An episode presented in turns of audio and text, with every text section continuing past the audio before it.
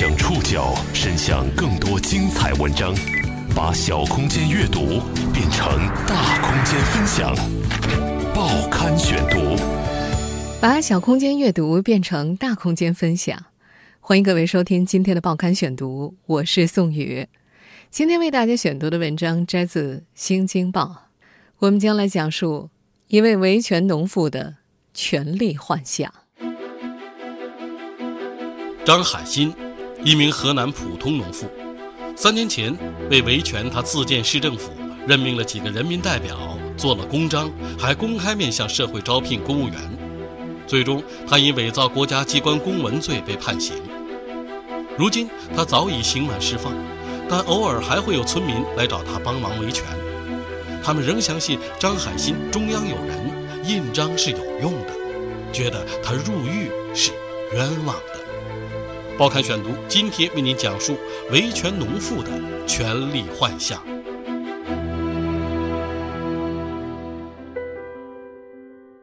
四十八岁的农妇张海新的出租屋，位于河南省邓州市的一条胡同里。这是一间大约四十平米的门面房，布满油渍的热水壶、电饭煲胡乱的摆在一台弃用的冰柜上，剥落的墙面呈现出水渍般的灰黄色，墙上。则挂着一幅因为老旧而发黄的河南省地图。这里是张海兴一家五口的居所，也是他的糖干果批发生意的门店。同样是在这里，三年前因为土地纠纷上访数年的张海新宣布成立所谓的邓州市人民政府，下面还暂设了三个乡镇政府，并且分别刻制公章，撰写下发盖有邓州市人民政府印的文件、公函、任命通知书等二十多份。这间山寨政府的服务对象，都是和张海兴一样因为土地问题而上访的农民。他不但存在了好几个月，还公开面向社会招聘公务员，有数名大学生寄来了简历。因为给开发商下发停工公函而被后者识破。二零一三年十一月，张海新等人被邓州市公安局刑拘，后因伪造国家机关公文罪，张海新被判处有期徒刑两年。二零一五年十一月二十八号，张海鑫出狱。在重获自由的大半年时间里，他继续就失地农民的土地纠纷问题写材料上访。他承认被指控的所有事实，但是不认罪。张海新认为，伪造公文是出于保护农民耕地不被侵占的无奈之举。这个皮肤偏黑、矮胖的农妇时常激动，声音会不自觉地提高。他经常把“代表”“人民”等词汇挂在嘴边，说到贪官腐败的时候会骂出脏话，或者会气得说不下去。在辩护律师高成才看来，张海新坚信法律，却只懂法律的一部分，这是农妇张海新自我认可的武器，同样，也是他悲剧的根源。服刑两年后，张海新的世界已经变了。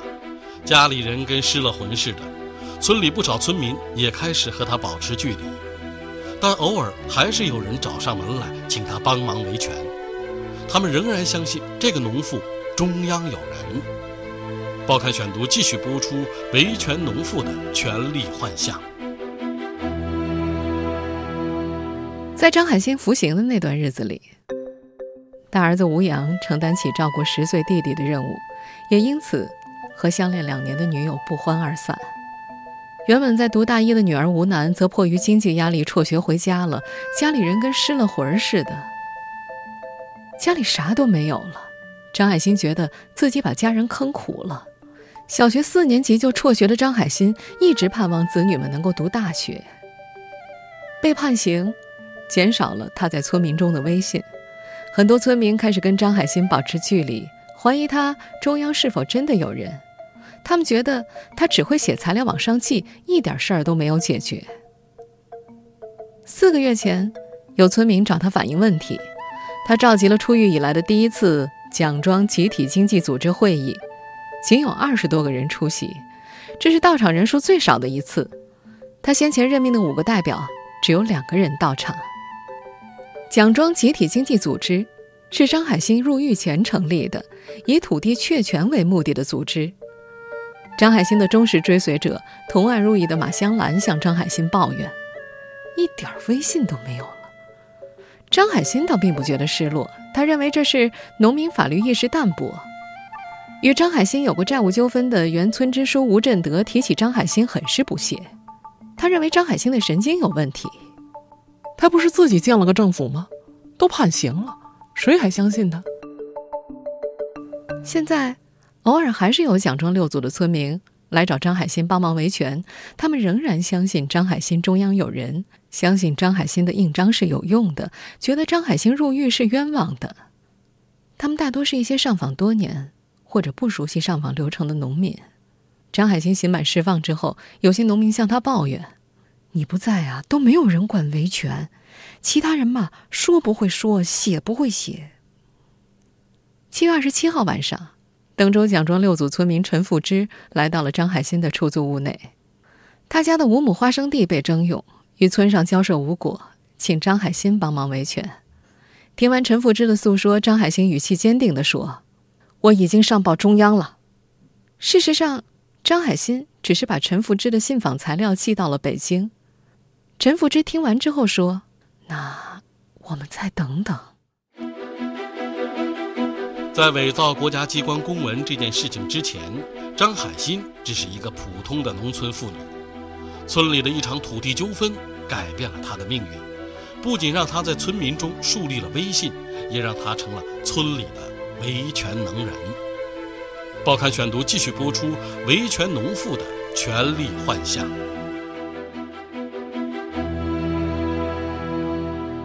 张海新出生在邓州市蒋庄村。是七个子女中的老四，家里穷的只有几张床，一年到头都没吃过细粮。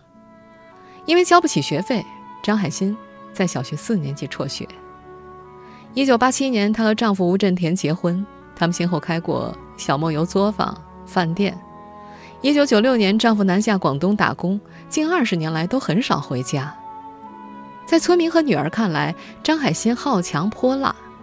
丈夫南下之后，张海星一个人在村边开了家饭店，经营胡辣汤、油条、包子、家常菜等等。饭店在二四九省道的边上，他一个人进货、下厨、接待来自各地的司机。当时的村委会去吃饭，经常赊账。张海新找村支书吴振德讨债，讨不来，于是。在村里修路修到他家门口的时候，他拦着工人不许动工，要求先还饭钱再修路。这件事情让村民觉得张海新不畏权势。二零零七年九月，为了督促在邓州城区读书的女儿学习，张海新关掉了饭店，举家搬到了邓州市，在一个胡同当中找到了一间出租屋，开始摆摊儿卖糖干果。村里的一场土地纠纷。改变了张海新的命运。张海新所在的蒋庄村六组有八亩土地，原来是养猪场。村里在2009年分给五组一户姓吴的村民建厂房，以偿还村委会的外债。六组的村民认为，这八亩地是本组的集体土地，只是借给村里养猪的；而村委会则坚称是村集体土地，现在给吴家建厂房没有问题。双方争执不下。六组村民希望找一个代他们告状的人，他们很快就想到了有能力而且在城里住的本村村民张海新。二零零九年的一个下午，蒋庄村六组的村民来到县城找张海新求助。那个下午，张海新同意当代表和村委会死磕到底。送走村民，他转身就到新华书店去买了本《信访条例》，开始自学。从2009年4月开始，他带领六组村民先后到邓州、郑州以及北京等地上访。村民陈富之说，每次去北京上访，车票钱、食宿费都是张海新出的。为此，张海新家里债台高筑，入狱前已经欠了二十多万元。上访之后，八亩养猪场土地始终没有动工。张海新在六组村民中树立了威信，村民觉得张海新很厉害。能言善辩、泼辣、嗓门大，能够在北京找到路。此后，不光是养猪场的事儿，有其他土地纠纷的村民也来找他，甚至还有一些家长里短的琐事。张海星来者不拒，他逐渐不再做家务，也不再卖糖干果。那些年，登州胡同中的那间出租屋门庭若市，最多的时候一天要接待十几个人，一天都没停过。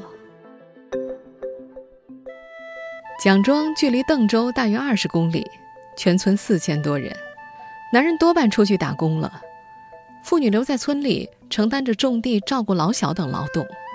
他们多半没有上过几年学，遇到土地纠纷，他们大多都不知道如何处理，不少人连上访的地方在哪儿都不知道。二零一一年九月，张海新在蒋庄村有争议的那八亩地上召开了村民小组会议，提议成立中华人民共和国蒋集体经济组织。这是一个以土地确权为目的的组织，因为上访程序只允许五个人做代表，组织就设立了五名代表。村民选他为组长，在组织之内实行一票否决制，开会一事一议。张海新回忆，当年这个组织很壮大，成员大约有五十到六十名，大多是六组的妇女，年龄都在四十岁到七十岁之间。按照张海新的说法，他意图通过这个组织绕过蒋庄村委会，好进行土地确权。土地确权需要。乡、县、市级等各部门盖章审批，村民们多年信访都没能盖上章。二零一一年十月的一天，张海新突然带回来一枚金灿灿的印章，同时张海新中央有人的消息也在村子里不胫而走。报刊选读继续播出维权农妇的权力幻象。二零一一年十月的一天。从北京上访回来的张海新带回来一个印章，上面刻着“中华人民共和国讲集体经济组织专用章”。那是一个直径像水杯底大小的圆章，红柄金字。张海新告诉村民，这个章是中央给的，备过案了，有了这个章就能把土地确权到户。村民对这个金灿灿的印章充满了敬畏，张海新也对印章倍加珍惜。怕包里沉重的材料会压坏印章，他从来不把印章放进包里。即便包了几层纸，坐车的时候，他也把印章拿在手里。看到张海新拿出印章的时候，六十六岁的维权伙伴刘金兰对他说：“千万不要做违法的事啊！”张海新向他保证：“我知道。”不过四年之后，在庭审时，张海新承认，那个印章是他在北京地摊上刻制的。备案是指他把信访材料交到了中纪委信访办，蒋是蒋庄的缩写。在张海新的指导下，二零一二年下半年到二零一三年夏天，集体经济组织模式还复制到了另外两个乡镇，马香兰和王良双分别被任命为吉滩镇和高吉乡的所谓人民代表。与此同时，张海兴中央有人的消息在村子里不胫而走，甚至传言他能和联合国搭上线。张海兴曾经召集六组村民开会，会议记录显示，2013年6月20号，他们曾在养猪场东北角开会。发言内容写道：“把村里的土地确权案发到了联合国早报，揭露腐败分子的犯罪事实。”事实上，联合国早报是联合早报。张海新只是在《联合早报》的网站举报栏里添了一些材料。张海新说：“《联合早报》与联合国当然有关系了，不然怎么敢叫联合呢？”从此一发不可收拾。从街头的小广告摊位处，张海新又陆续刻制了包括邓州市人民政府印在内的乡镇市级印章十几枚。二零一三年，张海新在他的出租屋里宣布成立邓州市人民政府。他们的这个组织很快给在养猪场上建房的吴家下达了停建通知，责令其立即停止违法行为，听候处理。组织还给村里其他违规建房的村民下了停建通知。很多村民找到张海新说情，甚至有人提着水果登门拜访。在几个月的办公期间，张海新还受理了文渠乡、高集乡、吉滩镇共两百七十四户农民承包证申请资料。张海新说：“政府相信章子，我也相信章子。在这个农妇的意识里，章是一个单位的标记，意味着法律责任和规范。”张海新对于印章重要作用的认知，可以回溯到二零零五年为女儿上户口的时候。他的女儿是个超生的孩子，没有派出所的印章就没办法上户口。那是张海欣第一次意识到公章的重要性，管用。几年之后，当张海欣将填写完整的土地确权申请表拿到农业部信访办，再次被提醒，不盖乡镇市政府的印章则不受理。张海欣对于印章的执着，在那本河南省公务员录用考试专用教材《公共基础知识》的书中也有体现。整本书他只做了关于公章公文的课后练习题。在公文公章一节当中，有一道选择题为：公文上可证实作者合法性、真实性及公文效力的标志有：A. 文头，B. 签发人，C. 印章，D. 签署。张海星以前做过这道题，记者再次询问的时候，他选择了签发人和印章。得知正确答案是印章和签署之后，张海星问什么是签署，他还表示：“我们只盖章，不签名。”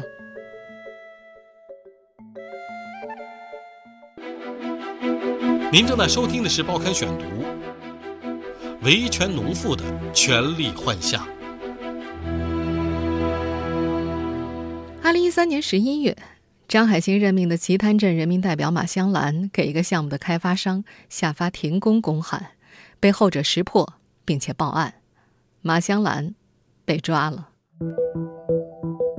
三天之后，张海兴在出租屋召开了一场紧急会议，商讨营救马香兰的方案。执法人员赶到，带走了张海兴和他任命的高级乡的负责人王良双。警方查缴了十几枚印章以及各种文件，装满了一辆面包车。庭审的时候，张海兴承认了所有事实，但是不认罪。他认为伪造公文是为了保护农民耕地不被侵占的无奈之举。他还说：“为人民服务，我有啥罪？”在辩护律师高成才看来，张海兴坚信法律，却只懂法律的某一部分。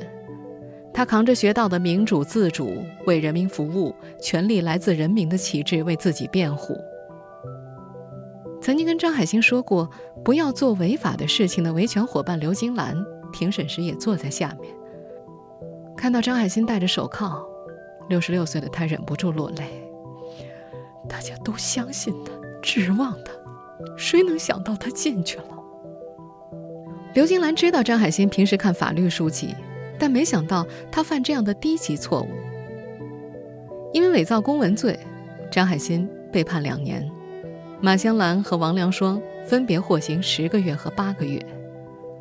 王良双回忆，在庭审休息的时候，张海鑫曾经感慨：要是不发庭检通知，也许不会招惹这些是非。监狱生活成了张海星人生短暂的休止符，甚至成为他现在怀念的生活。他甚至表示，要是早点来坐两年监狱多好。对于张海星而言，监狱像是一所好的大学，那里的警官素质很高，他们兢兢业业。冬天下雪的时候，拿防滑的草垫子铺在路上；夏天浑身是汗，还坚守执勤岗位。没有冲突时，警官也都会耐心地疏导。在狱中，警官用网上的称呼打趣他为英雄。监区区长给张海星过了一个生日。他甚至见到了迄今为止最大的蛋糕，四百多名学员被召集到会议室，蛋糕上面写着“生日快乐”。监区区长问张海鑫：“今天你生日，快乐不快乐呀？”这让张海星非常感动，他愣了一下：“啊，快乐。”事后，张海星还写了两篇文章怀念这个生日，一篇叫《有意义的生日》，还有一篇叫《难忘的生日》。七一建党节那天，监狱组织学员们看了一天央视新闻。张海星有些激动，他看到共产党一心一意为人民，他把自己与新闻中的人物做了对比。曾经交过入党申请书的张海星开始有点失去信心，他觉得自己出去没资格入党了。在监狱当中，他还琢磨一件事儿：不应该在中华人民共和国讲集体经济组织专用章的印章上将“奖庄”缩写为“奖”，因为是老蒋的蒋。还是加个“庄”字比较好。出狱之后的张海鑫依然没有放弃维权，在他的设想里，所谓蒋庄集体经济组织将会一直存在下去。他依然坚信自己私刻的印章是真的有用的。报刊选读继续播出维权农妇的权力幻象。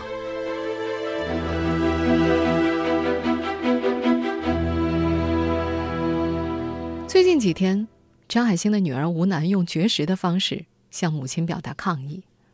吴楠曾经憧憬，母亲出狱之后不再维权，一家人好好的过日子。为了维权，这个家庭已经欠了二十多万元的债务，他们还拖欠了五年房租。因为复印材料又欠了复印店几万块，但在张海新的设想里，奖庄集体经济组织将会一直存在下去。一个月前，张海新向中央六部委寄出了申诉材料，要求把“中华人民共和国蒋集体经济组织专用章”、“文渠乡人民政府印”等五个印章退还给人民。他坚信这些自己私刻的印章都是真的，是有用的。不过这一次，他没有申请要回那枚邓州市人民政府印，他打算只做乡镇一级的。同时，他还琢磨着要找一个继任者，他希望继任者是个男性，要有号召力，要会说会写，办事快，品性好，要经得住考验。最重要的是，这个人要听自己的，由张海新来领导他。让张海新充满信心的还有一件事。出狱之后，他拿到了那八亩养猪场土地的政府批复。这份文件名为《邓州市人民政府土地权属处理决定书》，决定内容是：争议土地养猪场的所有权归蒋庄六组村民集体所有，印章为邓州市人民政府。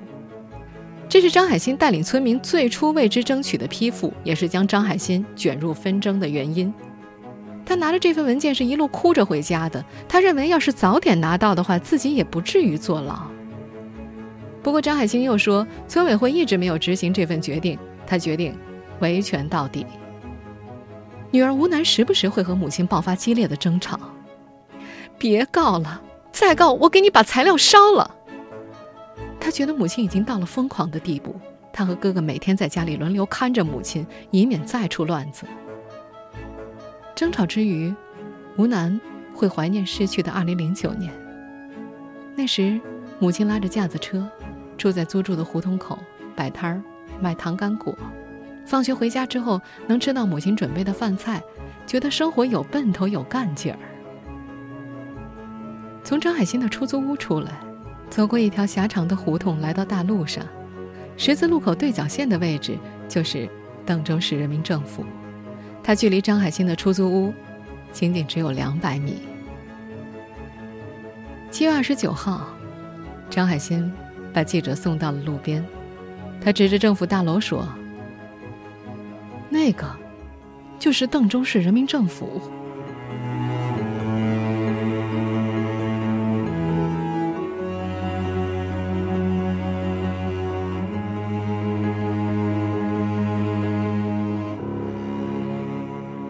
以上您收听的是《报刊选读》，维权农妇的权力幻想。